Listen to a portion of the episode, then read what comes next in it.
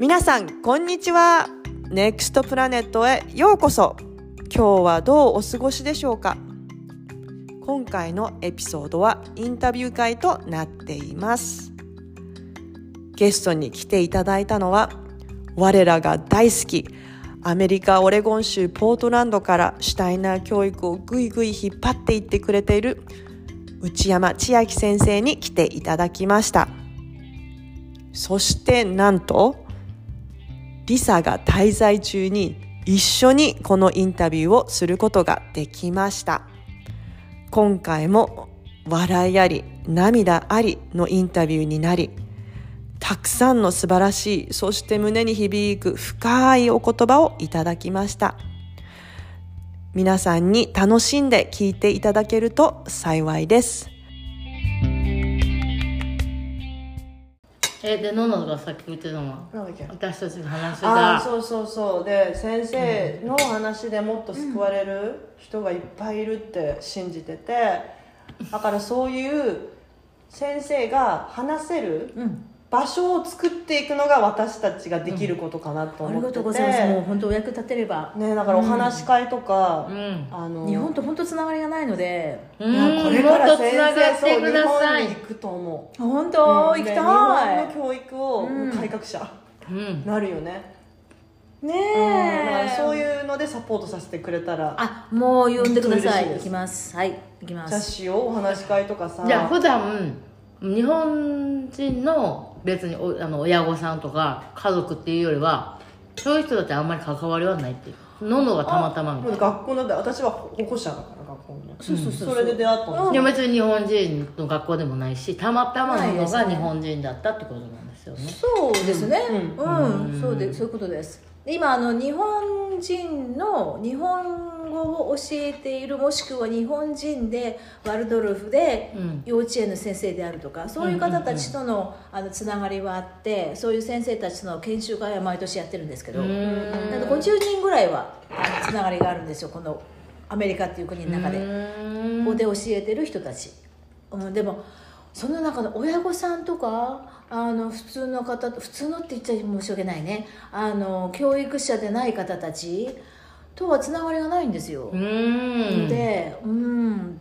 あ全つながってなんか本当に内山先生の話は日本人の特にお母さんの像うん、に本当に響くと思うんですよね。そうですか、もうそんなことで本当によければもうさっきあの一人教えてくださいますよね。その反感があは反響来ましたって言って、あのすごい辛かったけどその話聞いて生きてていいんだと思いましたっていうのを言われたら、もう本当そこ行きたくなっちゃう、言ってください。行って行きましょう。うん。本当にもらってたメッセージすごいたくさんの反響があって、でもみんな本当にすごい苦しんでる人たちだと思うんですよね。ねえでしょ？それをそんな方たちが内山先生の話を聞いてもうなんか光えいいの？みたいな。いいの。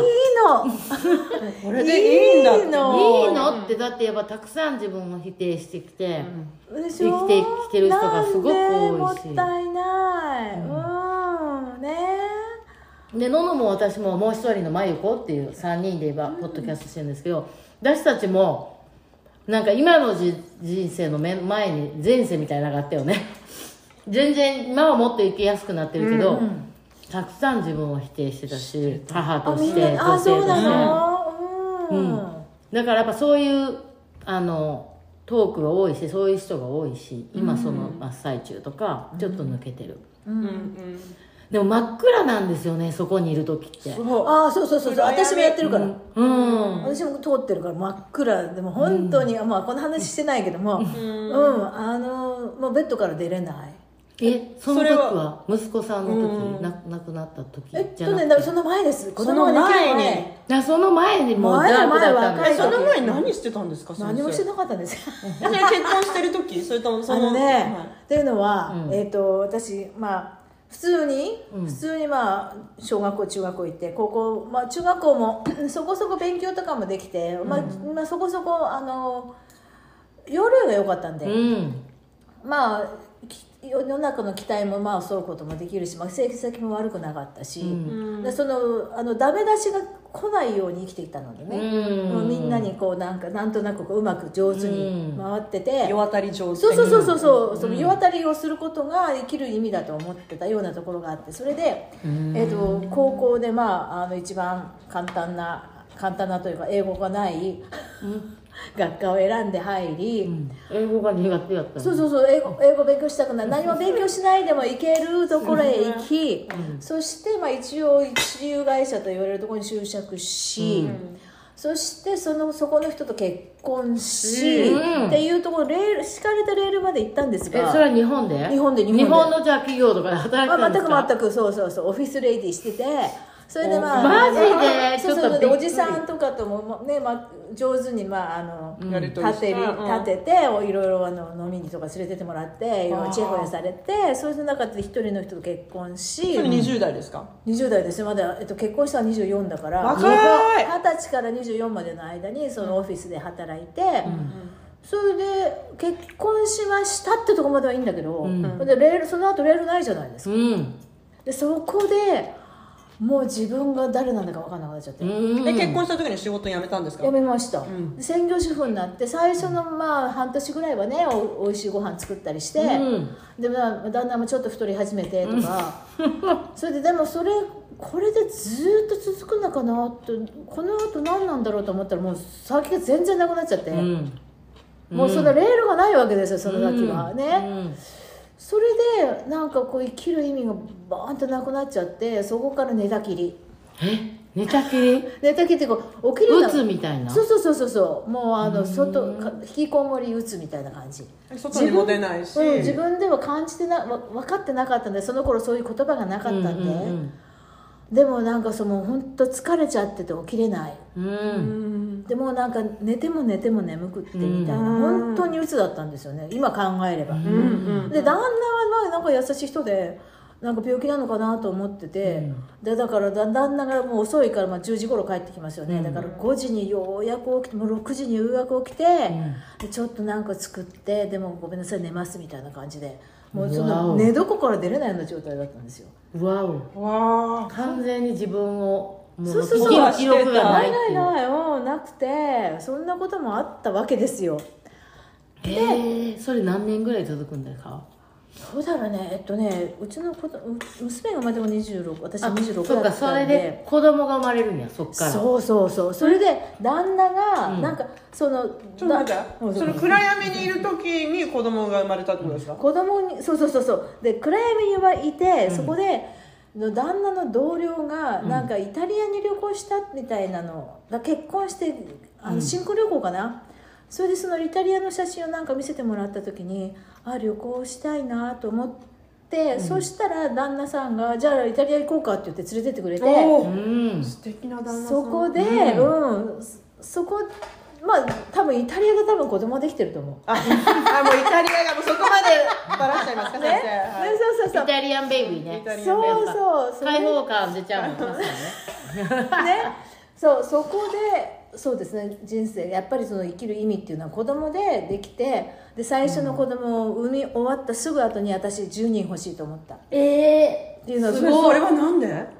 えだってだだってこんなこんなすごいもうものがうち自分の体から出てきちゃうんだって、うんう。んもう親になる準備ってことできてなかったけどこの命が自分から出てきたっていうことのものすごさに、まあ、責任感もあるし、ん。なんかこんな喜びもらえるんだと思ってで今までずっと何もなかったから、もうそれでもう10人欲しいと思って。24歳で結婚して何歳の時に？26で子供を産んでるのでその間そんなに長くはないんですけども、うんうん深かったですよでも。永遠に感じますよねその暗闇にいる時って。そでもその子供が内山千秋という人間に光をそうそうそうそうそう。またもう思い出させてくれた。うんそれでもうもう産むぞ産むぞみたいな感じで。2人目もすぐできたしうん。3人目もすぐできてそこまではもう10人産む覚悟で3人目まで作ったんですけど3人目が亡くなったっていうことで、あのね先ほどの話みたいに転機が来て、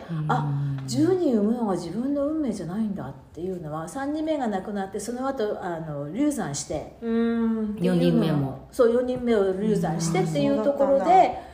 あ自由に産むのが自分の使命じゃないんだって。でまたその3人目亡くしたっていうことで新しい使命が開いたっていう、もうか結構あの一途なタイプだねきっとね。思い込んだらいっちゃうタイプだねきっとね。え本気で10人産もうと思った思ってた思ってた。わなんでなんで産まないのみんなみたいな。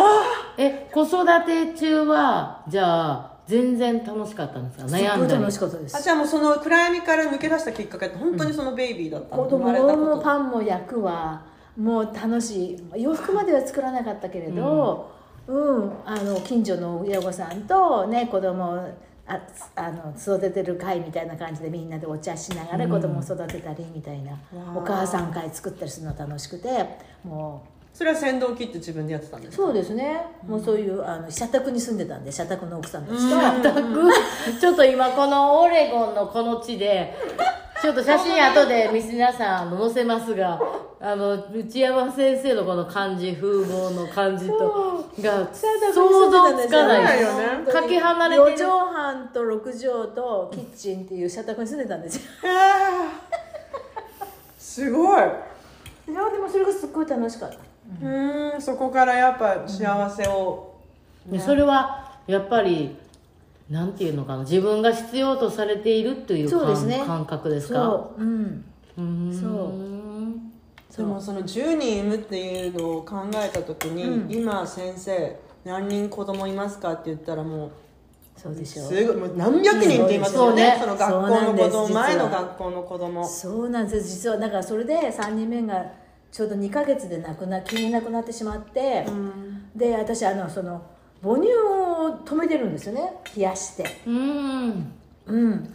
なのでなんかそれがねその母乳をその自分の血を変えてそしてそれを飲んでくれる子供がいてっていうのがその子供がいなくなったということで、うん。それをこうシステムを止めてるっていうのが多分いまだに自分の中に残ってこうなんていうかしらあの消化されてない部分として残ってると思うの違で和感みたいな感じ。そうそうそう。だからうんそれをなんかこうだから子供が喜んでるとか何か自分がしたことで子供人がありがとうって言ってくれるとか、そういうことがねあのなんていうのかなその止めたことがこう何かこう形になるっていうのが、もう心の底から嬉しいよね。なんかね。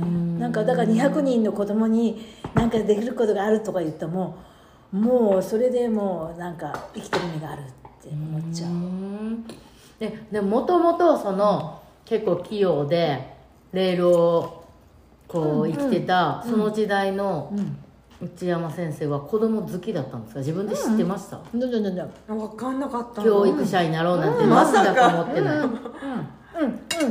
うん。うん、あったあった。あのワルドルフでは何ニアチェンジって言ってナインあの9歳の変化っていうのがあるんですけど、ナインイヤーチェンジ？そう、9歳の時ねちょうど3年生の時にその時にあの先生が3年三年生の時？3年生の時、あのそうワルドルフでは 9歳の変化を超える時にまああの今まで当たり前だったことからちょっとあれ？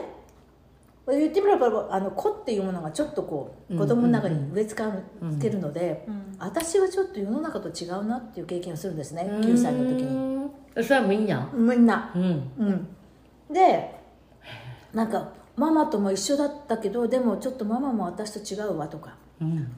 家族と私はちょっと違うわとか。うん。友達と私はちょっと違うわとか、そういうことを感じるのは9歳の危機 9, 9歳の変化っていうのがあって。でその時に子供っていうのはやっぱりちょっとあのメランコリックになるんですね。私はなんか変だとか、メランコリックって何室でしたっけ？えっ、といやいや、えっと憂鬱室憂です。鬱室何これですかそれ。さっき話してた4つの気質の、うんまたそれも後でちょっとそれ後で聞きたい、うん。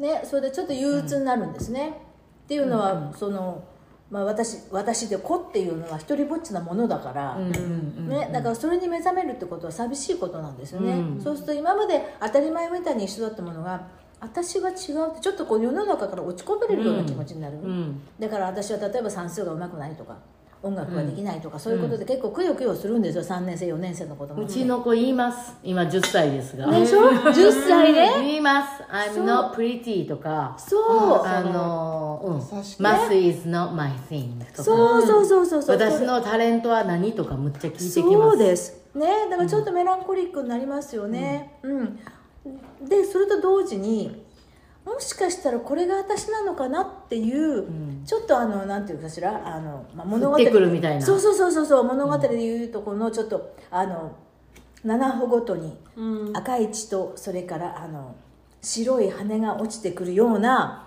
あれ？これが私かなっていうもののあのインディケーションが来るんですが、そのインディケーションが私が受けたのが9歳の時に、っていうのはその3年生の時の先生が太陽みたいな人だったんですよ。ああこういう先生になるっていうのは素晴らしいなって思ったことが3年生の時にある。うーんでまあ当然ね、あの大きくなれば先生になるってことは親とも転載しなきゃいけないし、大学も行かなきゃいけないし、ね、試験も通らなきゃいけないしやめたやめてたんですが、現実的それが、にねうん、それがね後になって気が付いたら先生になってるっていう。引き戻されたりレールにそうそうそうそう、うん、それをあ3年生の時にそのインディケーションあの時もらってるなっていうのはあるんですけど、3年生って超大切なんですね。そうですね。9歳10歳の時9歳。10ね。歳うん、そうそうそうそう。だからあの夢を見たとかちょっと怖い夢とか見たりするですけども、あの日記書いといてあげたりするとうちの3年生の時うちの娘下の子3年生の時に、えっ、とコーンメイズじゃなくてじゃあいやヘイメイズって言ってあの、何ですか？あのあとヘイって何迷路だ。ヘイってあのトウモロコシヘイか。あヘイヘイなのトウモロコシじゃなくてあの何ですけどえっとえっと牧草だ。そうそう。牧草牧草をあの固めたものをこう積み重ねてブロックみたくね。そうそうそう、で迷路を作ってるみたいな大きな迷路があって、うんうんうん。でその中にうちの娘が友達2人と入ってって迷子になっちゃって、うん。それでどうやって出たらいいか分かんなくなっちゃって、こうちょちらっと隙間を見てあそこにママたちがいるんだけどそうどうやって出たらいいか分かんないって言って、2人のあの友達が泣き始めたんですよね、で後でよく話を聞いたらば眉もすごく泣きたくなったんだけど、でも泣かないでちょっとちょっと心を落ち着けてあの他の子たちが泣いてるから、なんとかしっかりしなきゃいけないと思ったらばなんかそれと小人の小人の声が聞こえて、うん。こっちだよって言ってくれてそれに従ってったら出れたっうん。ていううん話を聞いたので、私はさ、すかさずそれをノートに取るノートに書いたんや、ね。書いてない、私今めっちゃ言う子供たち言ってるから。結構流してる。えもうまたそんなん見た大事なことなのでそれちょっとノートに取っていただくと子供も忘れちゃうのでね。でも私たちは覚えてるじゃないですかそういうこと。でその時に「あよくその声が聞けたね」とか言ったら「うんあの本当にみんなが泣いてるからしっかりしなきゃと思って」でももしかしたらなんかそういうあのみんなが泣いてる時に道をみみ出口を見つけるっていう役目が私にあるのかなって娘が言ったんです。なその時すごい3年生。わもうそのそう。それを聞いた時にの。はあ道を見つける子になるんだね。ってもう自分は私は勝手に信じちゃったんですよ、えでその今を知りたい。うん。今はまだ道を見つける途中ですね彼女はね。今何歳ですか？今ね30歳なんですけど。30歳か。今次女さん？長そうです次女です、うん。うん。今あの音楽がすごく得意で、オペラのあの歌をずっと歌唱をやっててへー。マスターまで出てミュージックマスター持ってるんですけどそれでお金が稼げないって分かって、まあ、ワワルドルフの子なんで、うん。もうそれであのミュージックはこれ以上やってもあのじまあ先生にはなれるけど先生は自分の使命じゃないと、うん。先生いい先生にはなれるかもしれないけど、でもそれで一生終わったら私は後悔するって言われたんでじゃあじゃあ何にミュージックをやるために何を諦めてきたかなって聞いたらば、うん。ミュージックじゃなかったら多分インテリアデザイナーとか、そういうものになりたかったと思うって言ったんで、じゃあちょっとそれをやあのちょっと追求してみたらって言ったら次の日にその建築家の先生が大学でうん。隣に座ってなんかおお茶会みたいなのがあってでちょっとインテリアデザイナーのことに聞いたらばその先生がインテリアデザイナーは資格がなく資格っていうかあの degree がなくてもそれになれるんだけど、やっぱり本当にちゃんと仕事をしようと思ったらば、あの degree があった方がいいって言われて、じゃあやっぱ建築行かなきゃダメかなって言ってもうあ Google したらばそしたらその3年間でもうマスターのクラスでに入れるってことは気がついてでそれに応募してスカラシップもらって入れてうーん。それで今の3年間のマスターを卒業したんですよそれでニューヨークに行ってきた。うーん。ああなるほど。この次はどうなるのかまあどうどうやって。新しいそうそうそうどうやって困った人をそれで救っていくのかねってまだ見てるんですけど私は。でもそれすごくない？隣にたまたま座った先生がアーキテクチャのそうそうそうプロフェッサーでってもうやっぱ何らかのメッセージってそうそうそゴロゴロ転がってるんですよね。そうなんです。どう取るかっていう。う、うん、だから本当にその人がその行く道に、あのそのそこにいればもうもう全宇宙がもう背中を押してくれるから、それはね感じます。わかります、はい。えなんとなんかこの偶然じゃんって言ったのを偶然を当たり前にしない。偶然をもう本当にインテンションとすれば。皆さんこのメッセージですよ。これ本当にこれみんな信じれないんです。ね？信じれないんです。宇宙が味方何言ってんの？自分が頑張らないといけないんでしょでも私は頑張れない。私はダメだ。でしょこのサイクル。そう。ねそうそう。だからこの間言ったみたいなそのそれが器になるののっていうことはその宇宙のメッセージの器にもなるっていうこと、うん。そこで私たちはやっぱりそこで私はダメだからとか私の考えなんてとか、ん。私に来た考えなんてって言って打ち消してしまうのは、これはものすごい罪なんですよ。そうです。でそれ自己否定したら宇宙は見つけてくれないんです。うん。そう宇宙はそこに見つかってほしいって言って、もうバンバンエネルギーを出して送り続けるんですよね。そうでもあ私はダメだからとか、私じゃあとかこんな考えはとかそれは宇宙に対して失礼なわけですよ。宇宙に対して失礼それ新しい出ましたこのコンセプト。そうなんです。宇宙に対して失礼ですよね。そうなんです。自分の人生与えられた人生をそうです。私はできないってこう意固地になってたりするってそことはね。う。それものすごいもう本当に利己利己的なものの、もう根源なんです。それを打ち消してしまうというのは、それだけの自由はありますよ。打ち消してしまう自由はあるけども、私たちの自由をそういうふうに使ったらば、そしたら罪なんです。そうですね、生まれてきてる目的を果たしてないですもんね。そう、宇宙は私たちにも、もう本当にかけてるわけですよ、もう愛情を注いで、そう。やってくれ。好きなことをして自由を与えるから見つけてそう。自分のソウルパーパスを見つけろと。そう。そうやってもういろんなところにそういうあのメッセージを送ってるのに、それをあの自己否定から見ないふりをするとか、ね、それを打ち消してしまうのは、うん、本当になんかもったいない。もったいない。もったいない。でもね分かりますよ。怖いんです。そうなんです、それをやっぱり真正面から両手で受け取って、うん、うん怖いっていうのは昔怖かったもん。怖い怖い怖えい。って。怖いんだよね。だからレールから外れてしまう。私は超あのもうミセスレあミスレールやったんで。同じですねみたいな結構私長かったんです。もう38歳ぐらいまでレール、ででも本当にだんだんコーリングとか、自分のそう宇宙のあらまたこれ導かれてる？そう。とかが分かるようになってきて、いよいよもうこの道信じるしかないっていう時が一番怖くて、ね。ね。いよいよこの今まで頑張ってきた自分のアイデンティティである金融の仕事を手放すのとか、宇宙は手放すしかないって言ってるのは分かるんです、でもでも でもねそのそうそう。時がね私一番人生で怖かったかも、うん。こんなことしたら一生後悔すだって今まで得ていた安定という生活が崩れるかもしれないし。そう今まで思っていた幸せ、です。でも本当はそれが自分にとって幸せじゃないからハッピーじゃないと分かっているのに、そこです。そこにしがみつきたいんですよ、そこです。うん。そう。の何の決断をするんでももうもう2つの道は2つしかなくて、一つは安定の道、一つは危険だけど自分がもしかしたらこっちへ行ったらばなりたい自分になれるのかなっていう道、うん。そこにあの何ですかあのそこに安定はないんですよ。もうそれ行くためには自分の今までの自分の殻を脱がなきゃいけない、うん。ああれですヤドカリ。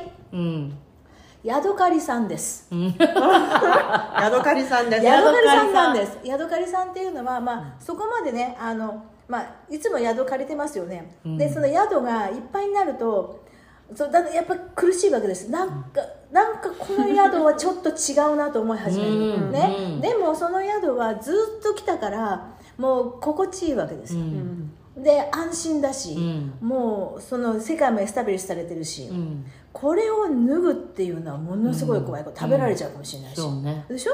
ね？そのふにゃふにゃの自分になって裸一貫にならなきゃいけないし、わかります、その一つの宿から次の宿に行くまでの間で。はね、そうその人生も一緒ですよね。そうそうその間仕事を変える時には食なしがあるもんね。でしょ？でその間の裸のヤドカリさんにで歩いて次の宿に行くまで,、でそこ行ってもそれがその自分がその次の大きな宿にこうフィルしねあのフィットインできるのフィットインできるかどうなのかね。そんなだって違う宿かもしれないし。誰も保証してくれないもんね、保証そうなんですそうなんです、保証ないんです。その間を歩けるかどうかで人生が決まる、うん。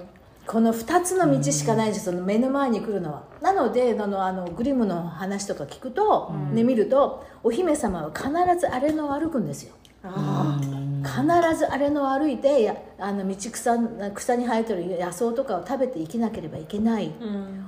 王子様に認めてもらうまではその道をいつ終わるのか分かんないけども歩かなきゃならないというのがないとクイーンになれないわけです、うん。でもそこで一つ質問あるんですけど、はでも人ってうん。それぞれなんか必要大切な価値観があるじゃないですか、はい。例えばすっごい安定が大切な人とか。はい。だからまあ冒険が好きな人とか。うん。とかまあなんか人とのつながりが好きなソーシャルワーカー系の人、いろんなのがあって結構そのめっちゃ安定派の人、なんかセキュリティが欲しい、セーフティーが欲しいっていうの、そういう人も宿の宿借りのようにやっぱり人生の中でこうやる時って絶対あるんですか？いやないですよ。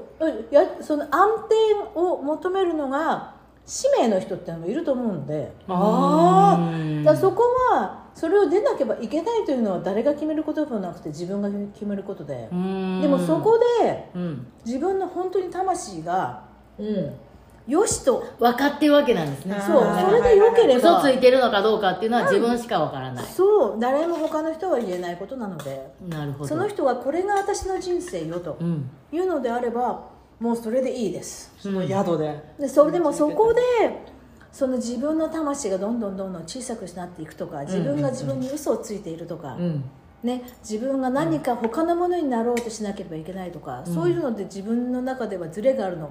うん。分かりますよね、外側と自分内側のある。うん。ね。そう。ん、とかずっとやってきていいけどもでもなんか自分はここで急に窮屈になってきてしまった。宿借りのとちっちゃい宿と同じですよ、うん。うん。何も間違ってないんだけど何か窮屈だと思ってる自分がいるとか何か物足りないと思ってる自分がいるとかそしたらまあそこにとどまっているっていうのも自由だしそこから出るのも自由で。なるほど。はい。でもそれは周りからはジャッジできないことないんです。ねどっちが言い悪いではないんですね。もうあなたずっと公務員してないでコンフォートゾーンで新しいことしなさいよとか言ったところでその人が本当にそこでハッピーかどうか。う、うん、そうです。うんでもその人があれこれでいいのかなって思った時にはちょっと耳を傾けて、うんねどその疑問はどっから来てるのかねっていうことなんですよね、うん。なるほど。なるほどだよね。でその裸に一貫になった時に宿をしてて、うん。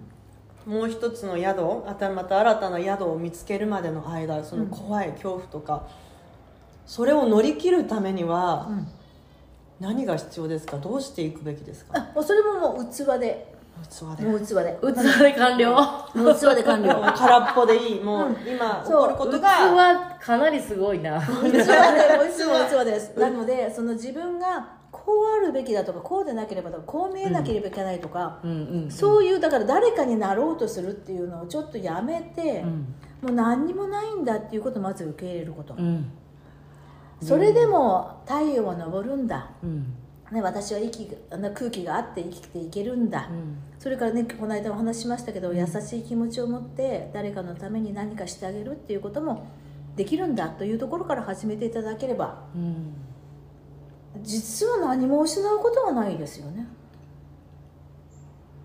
でそこから行ってそうするとそこまで覚悟ができれば、ね、恐怖っていうものそう恐怖と疑惑とそれから嫌悪っていうものが道を塞いでしまうので、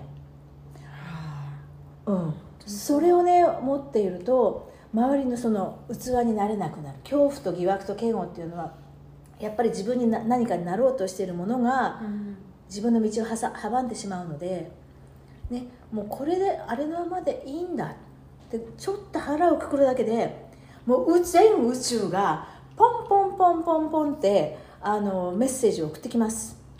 腹をくくる。そう。その恐怖とかを取り除くにはもう腹をくくる。腹をくくり他に何かありますか？私一人でもうどうなっても生きていけるいくんだね、ででもあのそう思えば、まあ、その前にあの霊界とつながりがあるともとてもあの助かるんですけどっていうのは、霊界とつながりがある人はそういうポンポン来るなっていうのがあの分かってる人なんで。だからまあちょっとし小さいところから試していただいて、でその霊界とのつながりをが深まれば深まるほど大きなあのなんですか、えー、と谷間をうん。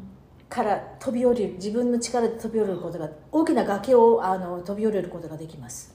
っていうのはそこで必ず救いが来るっていうのはもうそれは当たり前のことなのでね、それをやればやるほどあここで飛んでもなんとかなるなそうなんです。このそこそう？がそう。やればやるほどっていうのがポイントでそうそう。でも初めの一歩が一番むずいんですよね。難しいだってトラックレコードも今までの自分のあれもないし。うん。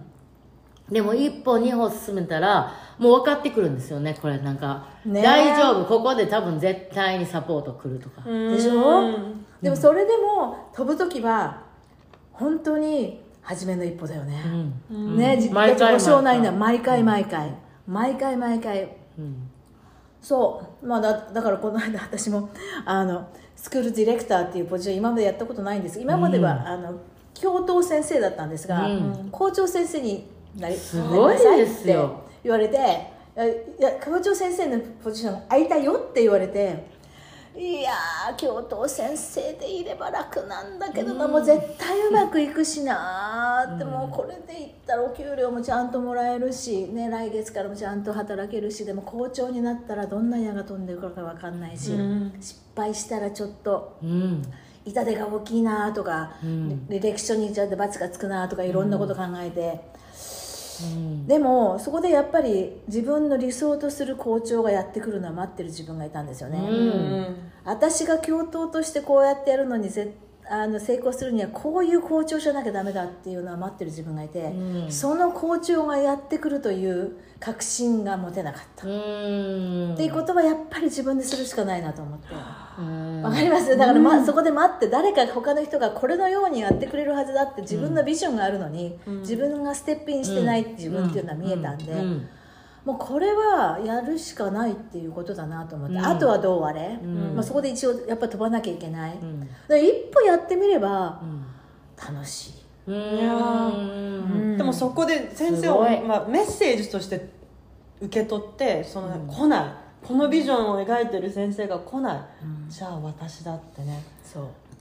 そう。でビジョンっていうのはやっぱり私受け器なんでもうビジョンはずっと頂いてきているんで、それであでもこのビジョンを受けうういただ同じようにいただいてるき人来て来た人は多分いないかもしれないなと思って、そしたらじゃあいただいてる私がそこでステップインしなかったらはうん。霊界に失礼かなと、うん。宇宙霊界に失礼だ霊から。界に失礼に当たる。そう。でまああの失敗してもねうん。うん、またそれも勉強として、うん、多分あの霊界は許してくれると人は許してくれなくても霊界は許してくれると思ったんでそうなんですよ。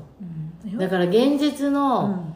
みんな現実の失敗を恐れるじゃないですか、うん。まあ、みんなと私も含めですよ、なんか人に迷惑をかけるとか、これしたらかそう会社にとか、かお客さんに、でも本当に怖いけど一歩進んでチャレンジして、大いに挑戦して、で失敗したら、絶対に宇宙と霊界はよくやったなって言ってくれるわけですよね、そそれでいいんですよ。それで自分のへの自己信頼の貯金が深まるんですよ私は。そうなんです。自己信頼の貯金、うん。ね。それですよ。現実の言われてる間違いとかミステイクなんて、あん関係ないそうです。本当に。そうそれを考えるそのように考えるともう全てのことがん。それに合うようにできてる。私、うん。2年前3年前2020年3年前にうん。父を亡くしてるんですが、うん。それもあのこの前シーダウッドワールドスクールというワールドスクールに23年いてそこを離れてポートランドワールドスクールに移る1年ちょ、うん半年ぐらい前かなに父を亡くしていて。それでややっぱり父が霊界にいてくれなかったら多分そのそのあの崖は越えられなかったと思なるほど。う、うん、なのでその私の崖を越える時にやっぱり誰か近い人が霊界にいてくれるとすごく助かるんですよね、その内山先生宇宙と霊界の使い分けが今分かりました。あそうです今までかはちょっと一緒やでもやっぱり教えてそれ知りたい。いや私が勝手に分かっただけ宇宙っていうのはなんか大いなるこはいはいはい。の本当に世の中でいろいろ higher self とかいろいろ言われてる上の存在でうん。霊界っていうのはご先祖様とあーオッケーオッケー。かやっぱり自分に近いいたスピリットみたいななんかそういうふうに使われてるんですそうですそんな感じねですはいそうです。まさにだからやっぱりそういう霊界とつながりが深い人とそうでない人ってやっぱいると思うんですよね。でやっぱりちゃんとこうご先祖様とかお墓参りとか大切にしてる人とか亡くなった人。なんかそういう人はやっぱつながりが深いですよね。そうですね。でその霊界との人たちうちの父はこのその私がやってることをなんだかさっぱりわからないわけですよ、そのあの地球にいる間はね、でもかあの父がその霊界に行ったということで多分あの私のやってることでその人類がね少し楽になるとか、ね、少し子供の笑顔が増えるとか、うん。あのひ人の気持ちがちょっと楽になるとかそういうことでやっぱり人その人から私のやってることで他の人から光がピッと出たらそのピッと出た光はその場所その本当に3分でもいいんです。絶対霊界から見える光なのでそれを父は多分見てると思う。うん。でそれでその何をやってるということも関係なくて、その周りにいる人とか子供たちからちょっとその瞬間に光が出た出ることを心から応援してくれると思ってるので、うん、私泣いてます。本当に泣いてます、うんいや本当に本当に素晴らしいその通りだと思います、今私聞きながら、まだ死んでない両親が死んだ時のこと想像しちゃってて殺すの申し訳ないんだけど いやまだ元気ですよ、でも多分彼女と彼が死んだら多分本当に私はもっとうん。今宇宙にすごい応援されてるしでももっと霊界と強まるんだなってワクワクしちゃう。なんか不謹慎です。申し訳ないですけど、でも本当にもっと知らない世界が見えるんじゃないかなって今思う。多分もうたくさんの霊界の方たちあのリサさんの周りにいらっしゃると思うんでおじいちゃまでもおばあちゃまでも、あのご先祖様でも近所のおばちゃんでも誰でもいいんですけどあの生きてる間にあの、ね、生前に、あのあこの人よくしてくれるなっていう人たちはもうみんなこぞってうん。私たちの周りにいるんです。応援してくれるんすごい。ででそうでもそういう人たちが、うん。例えばそのリサさんのやったこともしくはね信子さんのやったことで、そのその周りの人がちょっと「あ嬉しい」とか「ありがとう」で楽になったっていうのがあれば、それが実は霊界にいる人たちを癒すので、はうんですよ、あうん。そうなんです。私は逆にもう父を亡くしてて17年ぐらい前に。うん。でなんかあつながってたんだってそれ私すごいね。あそこにそこにいるんですけどなんいかますお父さん。つながり方が分かんなかったっていうのもあるんだけどでもはいはい。そんな分からないとかじゃなくてもつながってるんだっていうのを今の先生の話を聞いて、そう。だね。あいたんだいるんだってやっぱ彼が私の背中とか教えてくれる時あるんだなそこがねってすごい思うそうねどんな方でも。どんな方でも、あのその地上にいる人間、まあ、あの宇宙もそうですけどもその霊界もその地上にいる人間が、いかにその地球であるとかそれから人類に対してうん。あの大丈夫大丈夫。これさ役に立っているかということにもう本当に委ねているので,、うん。でその人たちが私たちとつながりがあるというだけでその霊界の方たちも、うん。その過去にあった失敗であと,、うんであるとか、うん。そのまあ悔やみありますよねやっぱり生きてるんだから、うん。そういうものをあのリフトすること私たちもその方たちのうん。カルマを一緒にあの助返す助けができるわけですよ、ので。もうもうなんか village と It takes a village そうですうそうそうそう。children って言うけどうん。カルマの解消もビレッジですよね。そうなんです。そうなんです。みんなで。だからうんそんな日本人としてみたいなものも重たいけれども、その日本人の私たちが一歩でも、うん。ねまあ、あの社会に出たとか世界に出たとかそうやってそう人類全体の進化に尽くすことができれば日本人としての魂、日本人としての霊界も、うわあのスケールがでか。っそこに貢献できる。できなるますほど。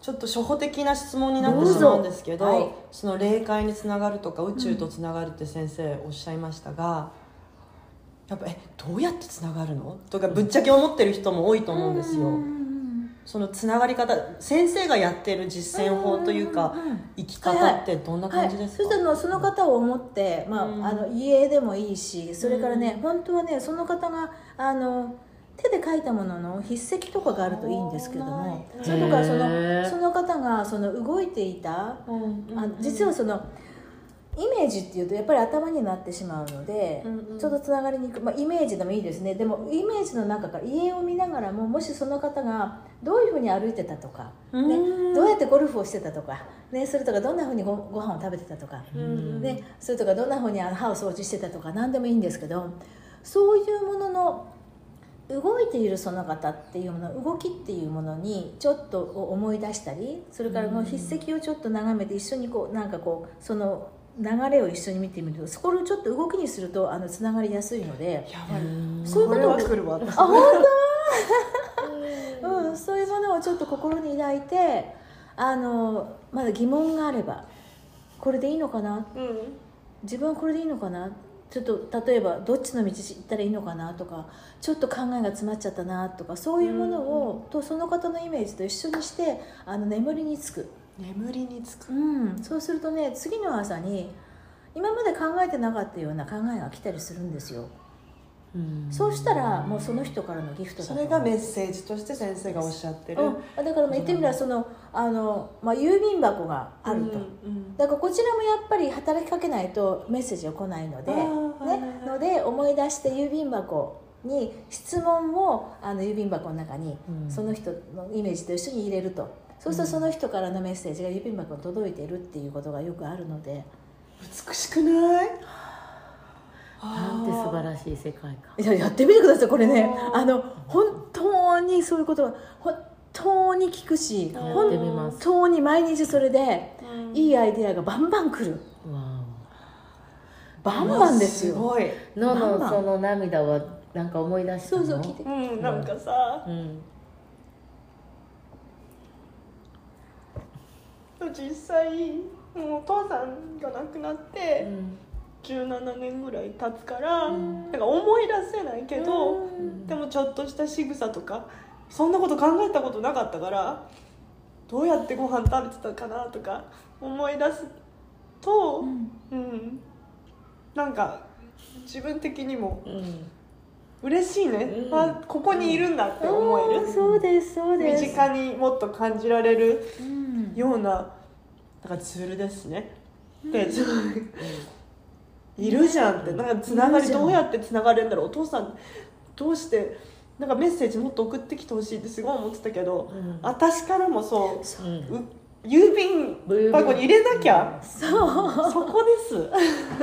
ね郵便箱開けないとだ届かないもんね。そうそうそうそう。ね。そんなすごい近いのにうね。んうんそうなのでその亡くなった方っていうのはうん。本当に近くにいて、うん。あのでも見えないですよねうん。のであの生きてる方は私の目の前にいるんです、このこのねこの、うんうんあの相対する関係なんですが亡くなると人は後ろに行ってしまうのでただ見えないだけでいるんです。ここにいるんだ。そうなの。ど。ここっち向いてもあっち向いても私の後頭の後ろにいるので見えないだけででも実はその意志の力っていうものにまっすぐと働きかけてくれてるのでで思考にはなかなか届かないんですがそのなのでそのその方の仕草っていうものはその方の意思の表れなのでねその意思でつながっていく、うん、でその思考で現れとつながるためにはやっぱり郵便箱が必要で、うん。うん、なんですね。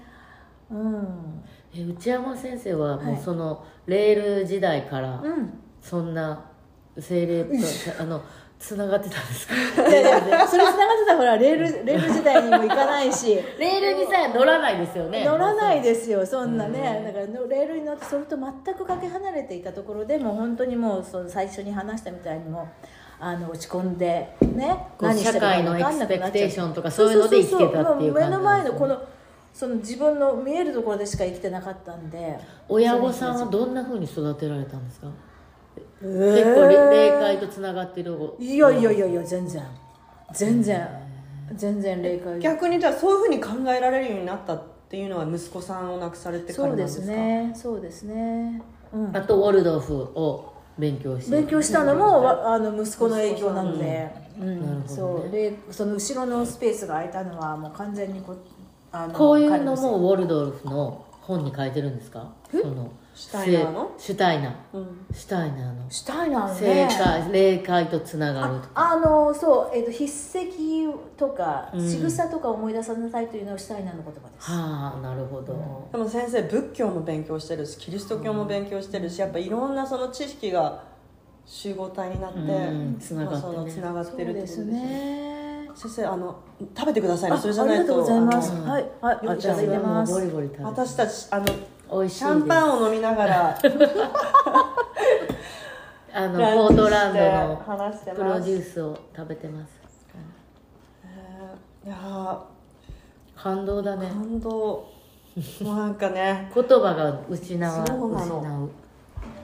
本当に。なんかポッドキャスト聞いてでも涙出てくるしけど実際聞いたらもう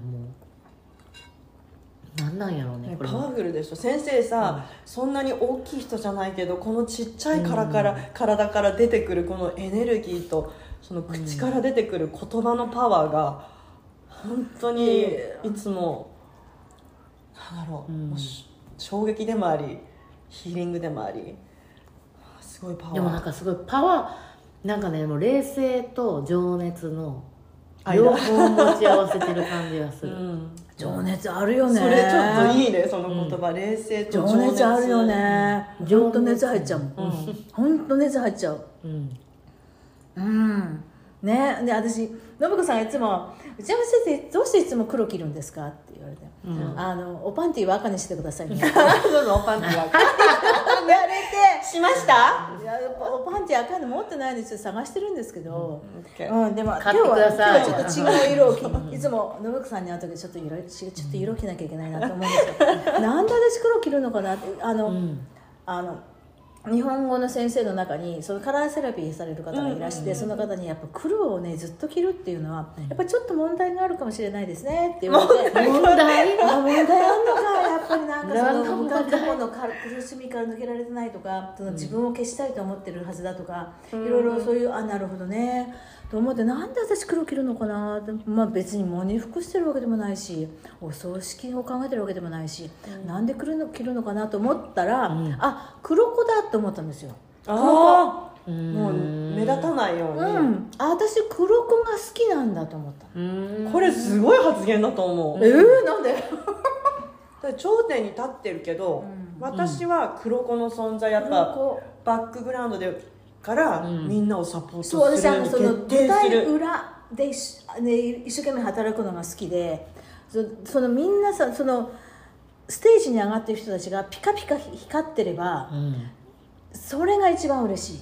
だから黒子がいいんだよね、ん。だから自分でその赤とか着てみてとかそういうのではなくてどんどんいろんな人をび舞台にたちゃんといいタイミングで立たせてその人が輝いてっていうのが一番いいと思ってるので、最も高うそれって本当に自分の魂の使命を熟知して実行してる、なので私をどんどん輝かしてほしい。うん。ねそう。あなたもう十分に輝いてるわよそんな人がプロデュース、子供をさ自分なんか学校にいてくれたらすごいよねだって教育ってそれが基本じゃないですか？うーん。そこ。そうなんですか？当然ですよ。先生は基本的に黒子でしょ。でも今のじゃあ教育の変なところとか間違間違ってるっていうのもやっぱちょっと語弊があるかもしれないけど、うん変なところは何なんですか？あの黒子のなり方がねちょっとアマチュアなんですね。先生としての。わかります。黒子がアマチュアね黒子だから黒子がちょっと間違って目立ちたいと思っちゃう感じ。顔を出しちゃうみたいなねそう黒子がねその子供を舞台に立たせるまではいいんだけどそれで黒子が目立ちたいと思っちゃってるんだようね、ん。ちょっと黒子に徹せてない。そうですねね。でもそれってもちろん個人のあれやけど社会のそやっぱり先生という、う、なんかこう仕事に対するアンダーデザーブじゃないけどさなんていうの、こうなんかそれもありません？せそうですね。先生が先生がっていうせいにしたりとかしてさ。そうそうそうあーでみんなだから、自分はちゃんとやってるよっていうのをうん。見見せないとい子供を通じてそれを見せようとしてますよね、親も先生もね、うん。だから子供が迷っちゃうんですよね。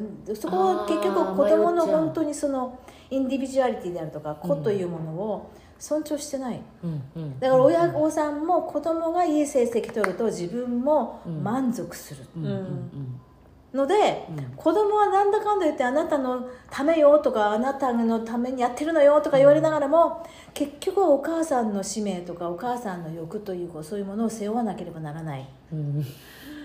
うん。それもまさにそれがまずは一つありますよね。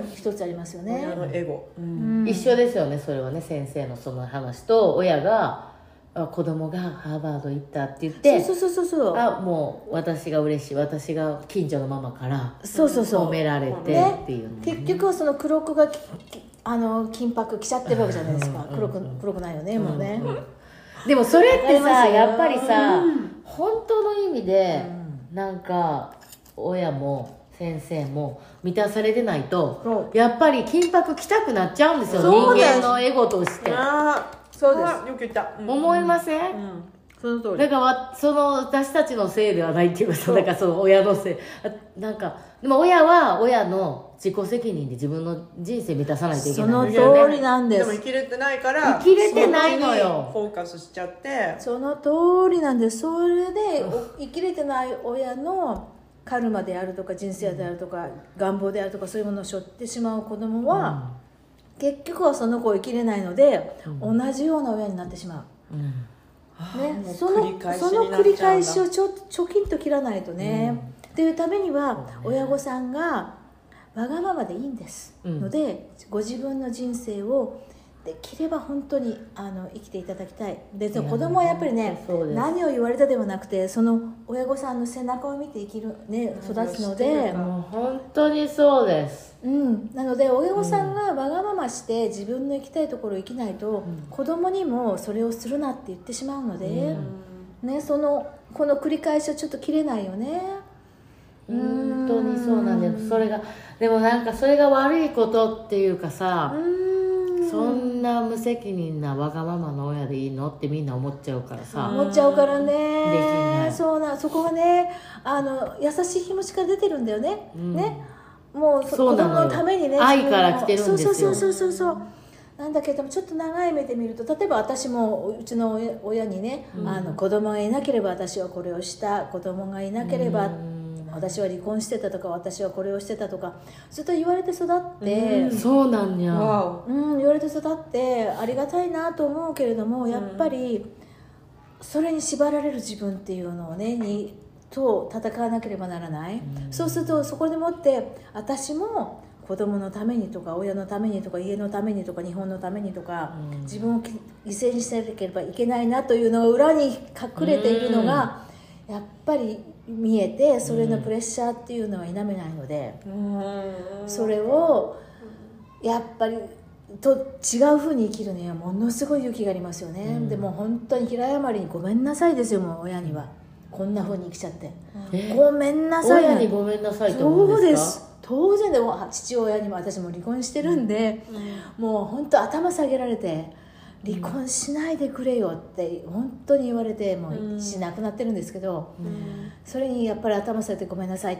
私やっぱり自分の信じるとこ行かなきゃいけないんです、申し訳ないけどごめんなさいってやっぱり頭下げ、うん。もうそれで父に悲しい思いもさせ、それを出なければならないってもう本当団長の思いですよね。でもそれはまさにさ切ってるってことじゃないですか今までの今のカルマをね。カルマを切ってるんですよ。でさっき言ってた現実で言うとそれは良くないタブーなこと。でも宇宙や霊界を応援してくれること。だって先生が自分の人生を生きようとしてるから。そう。で今父がようやくなようやくごめんね。お父さんようやくって言ったね。私今ねごめんなさい。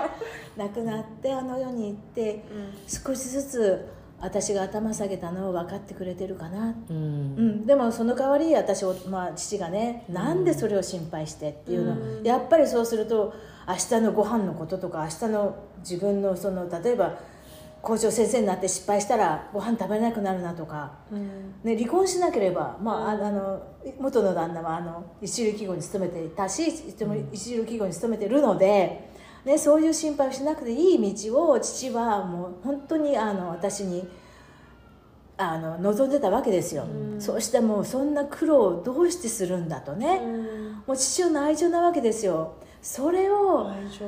うんあのごめんなさいって言って出るからにはものすごい自分に責任かかってくるじゃないですか、うんそうですね。ね。うん。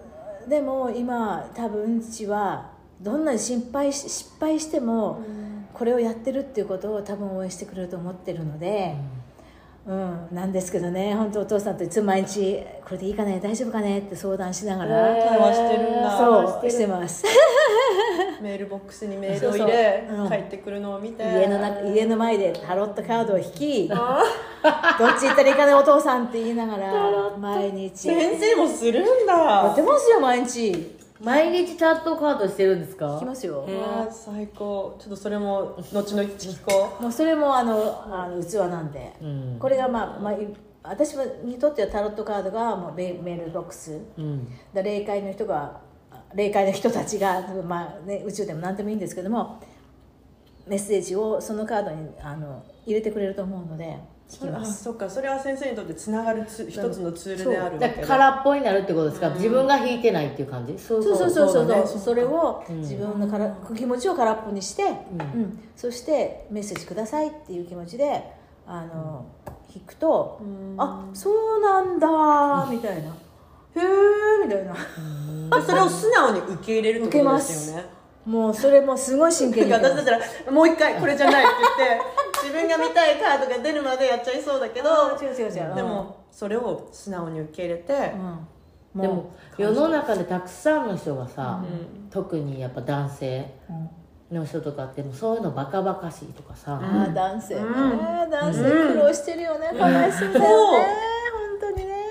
そう。うん。特にその元旦那さんとかの一流企業にいる人たちとかさ、もう真逆な思考じゃないですか、もう頭自分信じれるのは自分の戦略のみみたいな。あそうそうそうそうそう。ね、うん。スキルと知識と戦略のみみたいなさ、安定度ね、うん。